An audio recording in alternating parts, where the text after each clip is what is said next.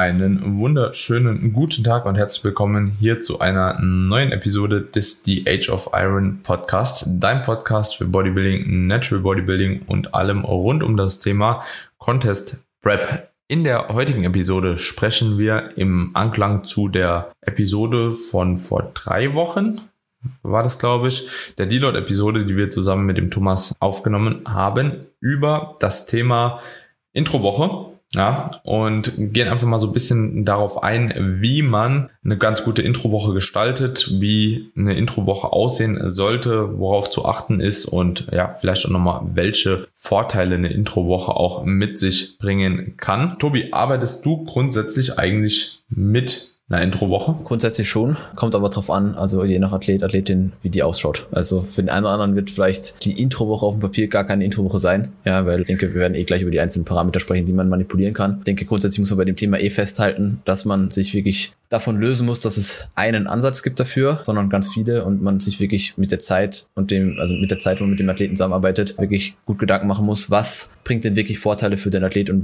wo kriegt er oder womit kommt die Person auch wirklich gut in den Zyklus rein und wodurch steigt die Performance wirklich ab Woche zwei, drei konstant an. Ja, weil es gibt Athleten, die kommen nicht damit zurecht, dass sie eben in der ersten Woche locker machen müssen. Es gibt Leute, die werden immer wieder krank, wenn sie keine Introwoche machen. Es gibt Leute, die brauchen bewusst eine Woche, wo sie locker trainieren. Also so viele Faktoren, die da Einfluss drauf haben, dass oder wie die Introwoche letztendlich ausschaut. Und dementsprechend ähm, hm halte ich es bei jedem eigentlich für sinnvoll, dass man mit einer angepassten, einem angepassten Trainingsansatz nach dem Deload wieder einsteigt. Ja, also ähm, ich mache mit keinem eigentlich das gleiche, was er in der letzten Woche vom Deload macht. Das auf gar keinen Fall. Also es wird immer irgendwo entweder relative Intensität, Volumen äh, oder, das Volumen irgendwo manipuliert oder auch die Anzahl an Intro-Sessions, die dann entsprechend manipuliert werden. Aber wie gesagt, das, wie das im Detail ausschaut, ist dann von zu Person, Person zu Person sehr unterschiedlich und habe ich auch schon im Verlauf von der Coaching-Zeit wirklich dann auch angepasst. Weil wenn ich mit einer Person reingehe und sage, okay, mach bitte fünf Intro-Einheiten nach deinem Deload, überall, keine Ahnung, zwei bis drei Reps in Reserve und ich mache das zwei, drei Zyklen und die Person kotzt jedes Mal wieder ab, dass sie darauf keinen Bock hat oder dass sie träge ins Training kommt oder sowas, dann muss natürlich irgendwo der Ansatz Ansatz überarbeitet werden. Und, und, und deswegen hat sich das mittlerweile eigentlich schon von Person zu Person noch stark verändert dann. Und man kriegt dann mit der Zeit halt raus, was für die Person funktioniert. Ja, auf jeden Fall. Also grundsätzlich habe ich persönlich bei mir jetzt aber auch so ein kleines Konstrukt, beziehungsweise habe eigentlich so ein Konstrukt, was ich in der Regel erstmal rausgebe. Also man muss ja mit, also gerade wenn du so einen neuen Kunden setupst, muss ja irgendwo auch eine gewisse Herangehensweise, sage ich mal, standardisieren schon mal, was du jetzt als, sage ich mal, im Hinblick so auf deine Gesamtklienten als sinnig erachtest, beziehungsweise was bei den meisten auch funktioniert. Und dementsprechend wendest du das wahrscheinlich bei neuen Setups auch immer so an, oder? Die Standard Post-Deload-Ansatz ist beim ersten Zyklus bei so ziemlich jedem derselbe. Ja, also das, das absolut, aber ich verändere ihn dann halt je nach Feedback. Also standardmäßig fange ich nach dem Deload so an, dass die Person mindestens drei Intro-Einheiten hat, wo sie nicht an Muskelversagen trainiert und erstmal auch mit regulärem Volumen weiterarbeitet. Und mit Session 4, 5, je nachdem wie viel Gesamtsessions die Person hat, wenn sie nur vier Sessions hat, dann halt nur die ersten beiden. Also so 50 Prozent der Einheiten sind auf jeden Fall komplett weg vom Muskelversagen. Und ab Session 4, 5 oder eben 3, 4 lässt sich dann auch schon über ISOs wieder die Intensität bisschen nach oben fahren. Das ist so ein bisschen der Ansatz, den ich eigentlich standardmäßig fahre, wenn ich eine Person neu im Coaching aufnehme, ja, nach dem ersten Zyklus. Und von dort ab wird dann halt einfach evaluiert, ob das Ganze gut funktioniert hat, ob das weniger gut funktioniert hat. Bin natürlich auch im Austausch mit der Person, fragt bewusst nach, wie er das getaugt hat, wie sie das Gefühl hat, dass die Performance in den einzelnen Sessions war, ob sie es schwer angefühlt hat, weniger schwer und so weiter und so fort. Wie gesagt, dann kann, dann kann verschiedene, können verschiedene Dinge einfach angepasst werden. Hm, okay, ja. Also grundsätzlich ist bei mir auf jeden Fall auch so. Meistens mache ich tatsächlich so, dass ich so eine Kombination auch mache. Ähnlich wie ich auch meinen Deload-Ansatz gestalte, habe ich ja auch schon gesagt, dass ich da meistens halt eben auch äh, manchmal so ein Hybrid mache zwischen Rest Days und Training. Mache ich bei der Intro-Woche halt eben aber noch so eine Kombi, meistens aus einer Volumenreduktion und auch einer äh, Reduktion der Intensität. Hat aber beides in einem halbwegs geringen Maße, sage ich jetzt einfach mal. Und meistens bietet sich das auch relativ gut an in Kombination mit einem Trainingsdeload, dann brauchst du auch nicht so lange, um halt eben wieder voll in den Zyklus halt eben reinzukommen. Also wenn du auch te teilweise so finde ich einen Trainingsdeload machst, kommst du halt eben auch besser wieder in den Zyklus rein. Und ich habe auch das Gefühl, dass die Introwoche oftmals halt eben auch zusätzlich noch so ein bisschen dienlich ist, so Ermüdung auch abzubauen. Also manchmal reichen halt eben so diese vier, fünf Tage Deload nicht, ne? selbst wenn es eine Woche ist in Kombination. Und deswegen ist es manchmal halt auch von Vorteil einfach da noch nicht so schnell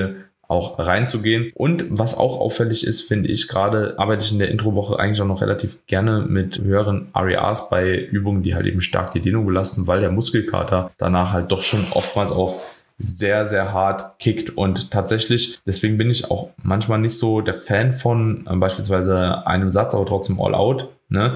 Weil halt, keine Ahnung, trotzdem der Muskelkater, sagen wir mal bei einem Stiff Leg Deadlift oder sowas, ne, übel reinschallern kann, dann einfach auch bei einem Satz schon, ne? Äh, wenn du da richtig reingehst und vorne dran halt längere Zeit oder eine, über einen gewissen Zeitraum äh, weniger hart intensiv trainiert hast, kann das halt eben doch schon ziemlich harte Muskelschäden bringen, aber auch bei so einfachen Übungen, beispielsweise wie bei Wadenheben im Stehen oder sowas, wenn du die halt direkt all out machst, ist bei vielen halt, ne, die Muskelschäden einfach super, super hart. Ist aber interessant, die meisten Leute kommunizieren das aber nicht. Mhm. Mhm. Ja, ne? Du kriegst immer so über so zwei Ecken mit. Ich denke mir halt auch so, also wenn mir jetzt einer in der Introwoche schreibt, du meine Waden sind so super verkatert, bin ich ganz ehrlich, dann sage ich so halt, ja, come on. So in ja. einer Woche ist es wie eh wieder. Ja. Also Waden ist jetzt für mich so ein, wenn die Hamstrings stärker am Arsch sind, so weil der, das Heben halt so intensiv war und ja. das Ganze dann ja, sich auch durch die Unterkörpersession so zieht. Okay, aber wenn jetzt einer kommt und sagt, mein, oder mein Chor ist verkatert, so, dann sage ich ja, Junge, Alter, jetzt scheiß dich mal nicht an, weißt du, ich meine, also so. Ja, voll. Voll. Schlimmeres so. Voll, ja, ja. Das, das, das Ding ist halt auch, dass ist meistens auch relativ schnell besser wird, muss man ja auch sagen. Also das ist ja jetzt normalerweise nicht äh, so ein Zustand, der sich super lange zieht. Aber was halt problematisch ist, finde ich gerade, wenn du eine höhere Trainingsfrequenz halt fährst, wenn die Muskelgruppen dann halt eben in die nächste Einheit halt dauerhaft verkatert sind. So, ja. Ähm, beispielsweise, ich war jetzt bei mir auch so ein Ding. Ich habe so vier Mayo-Sets, Partial Range of Motion, Standing Calf Rise. Alter, ich hatte sechs Tage in der Introwoche Muskelkater in den Waden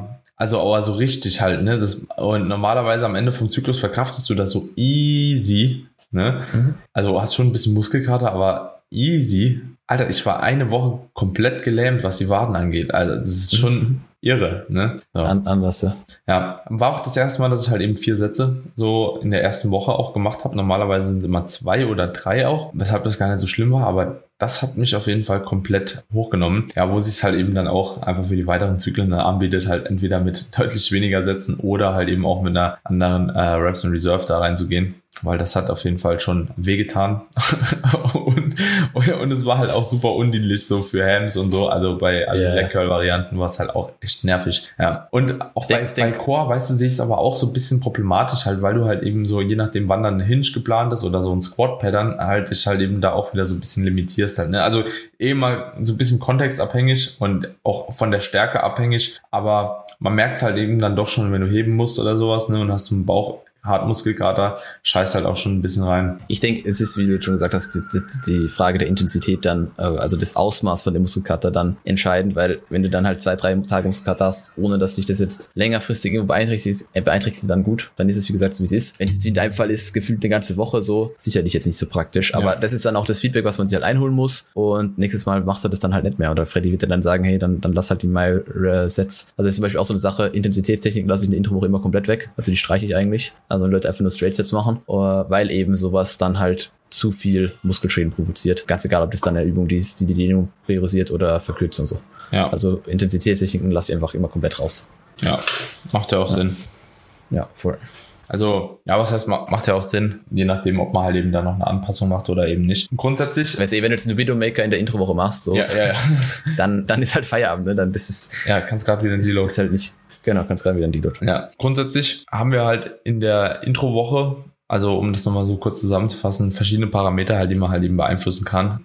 Gehst du auch grundsätzlich über die Trainingsfrequenz oder lässt du eigentlich so die Introwoche schon als Teil von deinem Zyklus stehen. Ja, veränderst da eigentlich immer nur entweder Volumen oder auch relative Intensität dann. Ne? Genau, also ich, ich pick mir nur die Sessions raus und verändere die, je nachdem, wie gesagt, ob die Person jetzt eher präferiert, das reguläre Volumen abzuarbeiten, dafür eben in Kauf nimmt, dass sie eben nicht all out geht. Und ich bin eigentlich nicht so der große D-Volume-Fan, was jetzt die Intro angeht. Das heißt, irgendwie Volumen auf ein bis maximal zwei Sätze reduzieren, dafür auch wieder all in. Das mache ich bei ein paar Kandidaten, die halt sonst gar nicht klarkommen mhm. mit dem lockeren Training. Mache ich es dann, wenn wir davor wirklich zigmal probiert haben, dass sie vielleicht doch mit äh, relativen Intensitäten arbeiten sollten, die fernab von Null sind. Aber es gibt halt die Leute, die auf Krampf einfach oder auf, was auf Krampf, die einfach nicht damit klarkommen, wenn sie mal ein Set nicht so sagen trainieren. Mhm. Ja, und bevor ich die dann zwinge, eine gesamte Woche zu, zu trainieren, worunter extrem die Adherenz leidet und auch so ein bisschen der, mhm. die Motivation ins Training zu gehen, dann bekommen die das auch, Aber mein Ziel ist es natürlich schon, erstmal dafür zu sorgen, dass sie vielleicht den Horizont ein bisschen erweitern und, wie ich sagen, mit, mit RERs in der Introwoche arbeiten können. Am Ende des Tages muss es für sie funktionieren und es funktioniert dann auch. Aber ja. Hm. Das, was ich mir halt eben auch immer wieder so,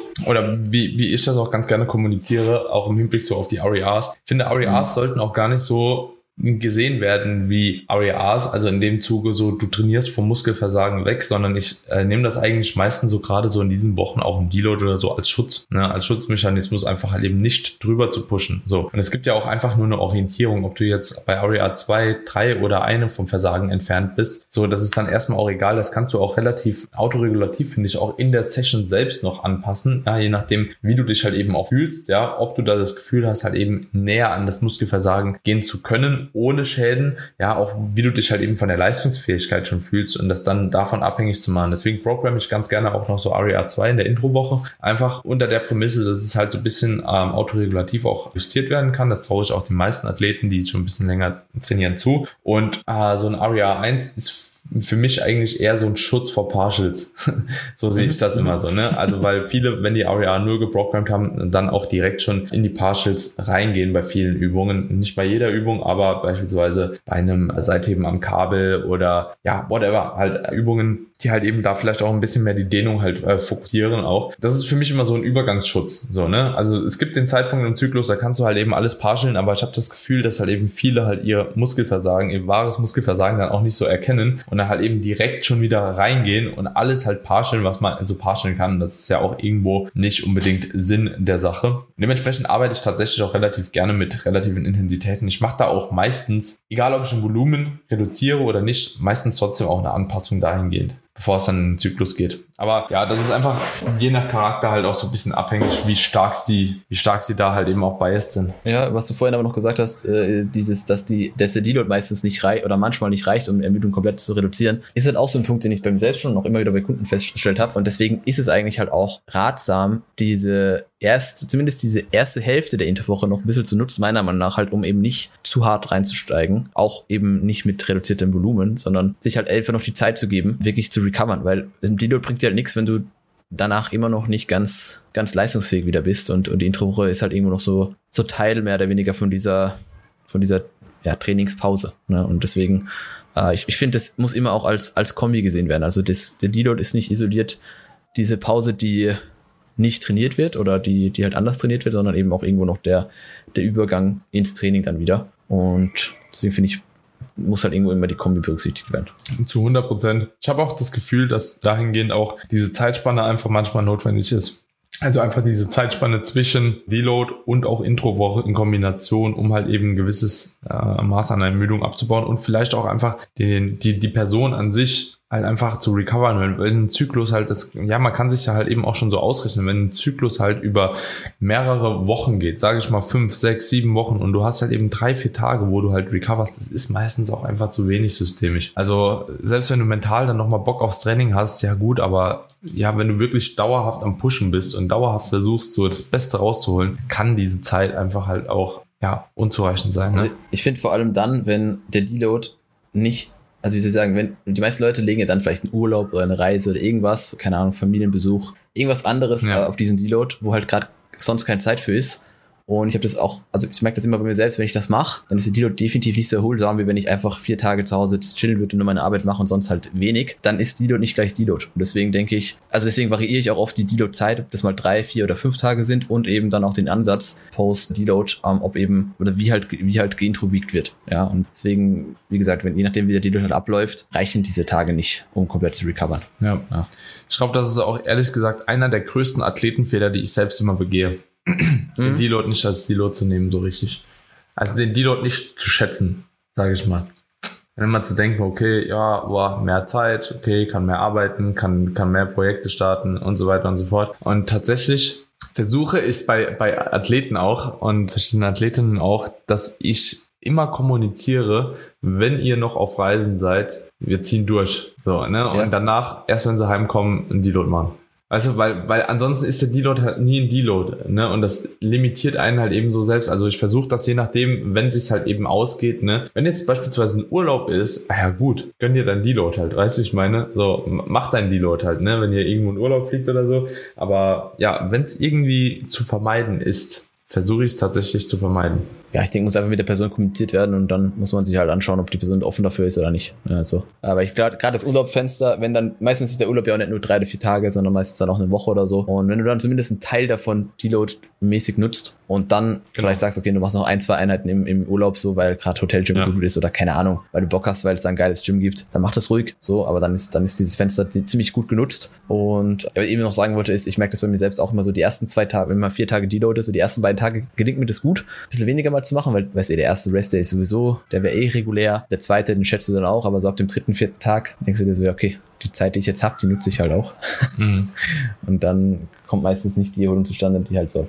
Ja, ja, ja, definitiv. Vielleicht noch in weiterer Folge, wenn wir jetzt in die Introwoche rein schon äh, drüber gesprochen haben, wie wir da die Parameter so ein bisschen justieren. Wie machst du es aus der Introwoche raus? Hast du dann noch eine weitere Woche, wo du jetzt sagst, okay, du gehst halt eben langsam noch hoch oder gehst du dann direkt ab der zweiten Woche dann äh, voll Ab Woche rein? zwei ist eigentlich alles wieder regulär. Also manchmal, wie gesagt, sogar ab, ab Session 4, 5 oder Session 3, 4 sogar schon, wenn, wenn die Person damit zurechtkommt. Also halbe Woche bis, in, bis Woche, wie gesagt, mit angepassten Parametern. Aber Woche zwei darf dann, ich finde es so, also was es sollte, muss man immer abhängig davon machen, wo die Person steht. Wenn die vielleicht krank war, dann auf jeden Fall noch eine zweite Woche. Ne? Also in dem Kontext auf jeden Fall mehr Introwochen äh, nach der Krankheitsphase. Aber sonst eigentlich wieder All-In. Mhm. Ich mache es tatsächlich so, dass ich meistens vom Volumen her dann auf jeden Fall nochmal an dem Ausgangspunkt bin. Also meistens treibe ich dann nochmal so im Durchschnitt, vielleicht sagen wir mal, wenn eine Trainingswoche 100 Sätze hat oder sowas, so 10%, 5 bis 10% des Volumen nochmal hoch bei gewissen Übungen, wo ich einfach sage, okay, die haben vielleicht in der Introwoche resultiert das in zu hohem Muskelschaden auch irgendwo, treibe ich dann noch so leicht hoch und passe auch die relativen Intensitäten nochmal teilweise an bei Übungen wie beispielsweise ja so einem ADL, Stiff Leg Deadlift, also so großen Hinges oder Squat Pattern. Alles andere geht dann auch in der Regel eigentlich schon gegen Null. Also macht das immer so ein bisschen abhängig noch vom Lift, einfach von der Größe des Lifts und auch vom Gesamtkontext, ob halt eben dann die Einheit vielleicht doch wieder in zu viel Muskelkater resultiert für die darauffolgende Einheit. Also muss man einfach, denke ich, von Einheit zu Einheit so ein bisschen sehen. Und ja, aber es ist auf jeden Fall schon deutlich weniger. Früher habe ich tatsächlich immer so über drei Wochen in Zyklus reingleiten lassen nochmal so und ab Woche vier dann alles so eher gegen Ende. Aber mittlerweile, ja, habe ich es auch reduziert auf zwei Wochen, aber so ganz erlösen davon will ich mich bei den meisten nicht. Es gibt den einen oder anderen, die halt eben dann direkt auch schon nochmal komplett reingehen. Aber ich sehe auf jeden Fall den Sinn. Gerade auch im Hinblick so auf dieses, wie schnell kannst du wie hart wieder unter Berücksichtigung, Berücksichtigung der Ermüdung reingehen. Weißt du, ich meine? Also so, das ist immer so dieser Aspekt, wie schnell bist du halt eben nochmal mental auf dem Stand, da halt eben auch nochmal voll reinzugehen bei den Lifts. Ja, und wie lange oder wie stark verkürzt ist deine Zykluslänge im Gesamten dann auch? Im Kontext von dem Programming. Sprich, wenn jetzt jemand halt eben direkt ab Woche zwei direkt all in geht, was ja auch nicht verwerflich ist, hast aber die ein oder anderen Kandidaten, die dann halt eben im Zyklus teilweise nur über drei oder vier Wochen ziehen. So, und da sehe ich halt einfach diese längere Zeit mit einem produktiven Training, das ja jetzt auch nicht mit Nachteilen behaftet ist, wenn du ARIA 1 beispielsweise trainierst, als dienlicher, wie sich halt eben zu schnell nochmal rauszuschießen. So, ne? Und auch hier wieder ist halt von dem jeweiligen Individuum so ein bisschen abhängig. So, ne? So. Also ich denke auch, wenn jemand alle drei Wochen einen Deload braucht, dann ist vielleicht genau der Ansatz, das, das Gesamtvolumen vielleicht ein bisschen schwierig. Aber ja, ich weiß eh, alles, was so in diese vier bis sieben, eher fünf bis sieben Wochen Zykluslänge reinfällt, haben wir schon gesagt, ist eh, denke ich, ziemlich, ziemlich, ja, smart ja. Oder, oder passend so. Und deswegen, wie gesagt, finde ich auch eben wichtig, dass man sich anschaut, okay, wie gelingt der Übertrag dann von Introwoche auf die weiteren Wochen. Ja. Und dementsprechend sollte halt die Introwoche dann auch praktiziert werden oder halt gestaltet werden, dass es halt gut läuft. Ja, so 100 Prozent. Gut, ich würde sagen, damit können wir eigentlich die Episode auch abschließen, oder? Gibt es noch äh, ja. einen wichtigen Take? Ich glaube aber eigentlich haben wir alles gesagt. Machst du es, vielleicht eine Frage, ja. machst du es zwischen Offseason und Prep? Machst du da was anderes? Ah, gute Frage. Teilweise, teilweise. Ja. Äh, hängt, hängt dann, also Offseason, das war jetzt eben das Szenario, sage ich ja, mal. Voll. Umso weiter die Leute in die Prep reingleiten, umso weniger Intro-Woche mache ich. Ah, okay. Also sprich, umso schneller gucke ich einfach, dass sie halt eben nochmal härter trainieren. Also umso niedriger der KFA vor allem wird. So, am Anfang denke ich, ist es immer noch relativ tolerabel, weil du halt das Risiko für Muskelverlust einfach nicht hast. Ne? Da kannst du halt eben noch easy so in den Zyklus immer reingleiten. Und umso tiefer du halt eben in die Prep gehst, umso wichtiger wird natürlich auch der Deload, dass du den Deload auch nimmst wie einen Deload. Und umso wichtiger ist es halt eben auch, wirklich so diese Feinheiten zu justieren, wie schnell du halt eben nochmal hart trainieren kannst, ja, weil halt eben auch mit dem Defizit die Muskelverlustrate potenziert wird halt, ne? So, und dementsprechend gestartet dass am Ende zumindest die Leute halt relativ schnell reinkommen und dann baue ich, da in diesem Szenario baue ich lieber dann nochmal zwei bis drei Tage off ein, die ich dann irgendwie mit einem kleinen Break verbinde oder mit einem Refeed oder so. Also wenn er nur drei oder vier Wochen halt oder ja, sage ich mal ab vier Wochen gepusht werden konnte, so die Person dann wieder out ist, ne, dann lieber nochmal schneller kurz irgendwie mit einem Diet Break verbinden und dann nochmal rein, wie halt eben das Ganze zu weit äh, gleiten zu lassen. Hat manchmal ja auch äh, Vorteile einfach im Hinblick so auf die äh, Abnahmerate. So, ne? Also wenn du immer mal wieder so eine kleine Ermüdungsreduktionspause quasi einbaust. Ja. Mhm. Und du? Ja, ich probiere ja, bei mir ist es so, dass ich äh, schaue, dass die Deloads eigentlich immer mit, mit High Days kombiniert werden. Also dass es wirklich ja, ja, immer so ein ja. Mini-Diet-Break ist und, und das dann meistens auch ganz schön gut reicht, dass die Leute relativ schnell auch wieder härter trainieren wollen. Also die, weiß eh, die Leute auf Prep sind dann eh eigentlich motiviert, so schon selbstständig auch dafür zu sorgen, dass sie halt härter trainieren, weil sie Angst haben, dass das flöten geht und so. Und deswegen, also ich habe dann niemand, der eigentlich fünf Intro-Einheiten dann macht. Also wenn überhaupt dieser Ansatz, den ich am Anfang gesagt habe, dass es eher so eine halbe Intro-Woche ist. Ich denke, das, das, also das mache ich eigentlich mit den meisten und dann aber auch wieder All-In. Also zwei bis drei Sessions locker rein. Vielleicht noch in der dritten, vierten Einheit, wo der RDL am, oder irgendein Hinge oder sowas oder ein Squat noch drin ist, da sicherlich den Lift auch nicht all out, weil ich das in der Regel auch nie all out program in, in der Prep gegen Ende. Also da bin ich sowieso immer mit so ein bis zwei Reps in Reserve dabei und that's it so. Ja, ja also Grundsätzlich, ich bin, ich bin da auch, glaube ich, eher so ein bisschen konservativ angehaucht. Also ich sehe halt auch nicht unbedingt immer die Notwendigkeit, alles all out zu trainieren. Das ist vielleicht auch nochmal ein wichtiger Punkt, äh, den man da anmerken muss. Dementsprechend sind auch viele Übungen halt eben einfach auch mit ARIA 1 geprogrammt oder so, ne? oder ARIA 2, wie du schon angesprochen hast. Und das auch durch den Zyklus weg, teilweise. Nicht immer, aber teilweise. Und dementsprechend denke ich mir halt, selbst wenn du eine ARIA 2 gut einschätzen kannst, wirst du ja trotzdem deine Muskulatur damit halten. Es hat ja nicht immer einen Vorteil, alles REA 0 zu trainieren, nur damit man REA 0 trainiert. Und dementsprechend ist es halt eigentlich, also ich komme schneller in den Zyklus auf jeden Fall wieder rein, aber unter der Prämisse, dass halt gegebenenfalls teilweise REAs weiterhin beständig sind. So.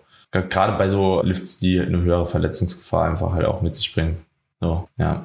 Meistens nicht. Nee. Ja. Vor allem, weil die Leute sowieso auch drüber gehen der Prep. Also es ist ja einfach so, du erkämpfst dir jede Rap und technisches Versagen ist dann immer da. Ist immer da. Also irgendwo beim ADL so ist halt immer die Frage auch so, wann halt so Lower Backgrounding und so kommt, in welchem Maß das halt noch toleriert wird oder so. Aber meistens, selbst wenn da ARIA 2 steht, so sind die eigentlich technisch bei einer ARIA 0. So, ne? Ja, dementsprechend ist es meistens halt auch einfach im Hinterkopf zu haben. Muss halt die Person auch kennen, muss die Technikvideos ein bisschen hier anschauen. Auch vor der Prep, das ist halt auch wichtig, weil in der Prep hat eh keiner Bock zu schicken. Ja, genau. Gut. In diesem Sinne würde ich sagen, damit schließen wir die Episode ab. Falls ihr noch Fragen zur Introwoche habt, gerne her damit. Und ansonsten würden wir sagen, lasst uns auch super gerne eine kleine Bewertung des Podcasts da. Wenn ihr mehr nochmal solcher Infofolgen, was das Training anbelangt, was die Nutrition anbelangt oder auch Recovery anbelangt, schreibt uns auch sehr, sehr gerne. Können wir auch gerne nochmal aufgreifen. Super gerne auch mit Themenvorschlägen eurerseits. Und ansonsten würde ich sagen, hören wir uns in der nächsten Episode wieder. Bis dahin. Ciao, ciao. Ciao, ciao.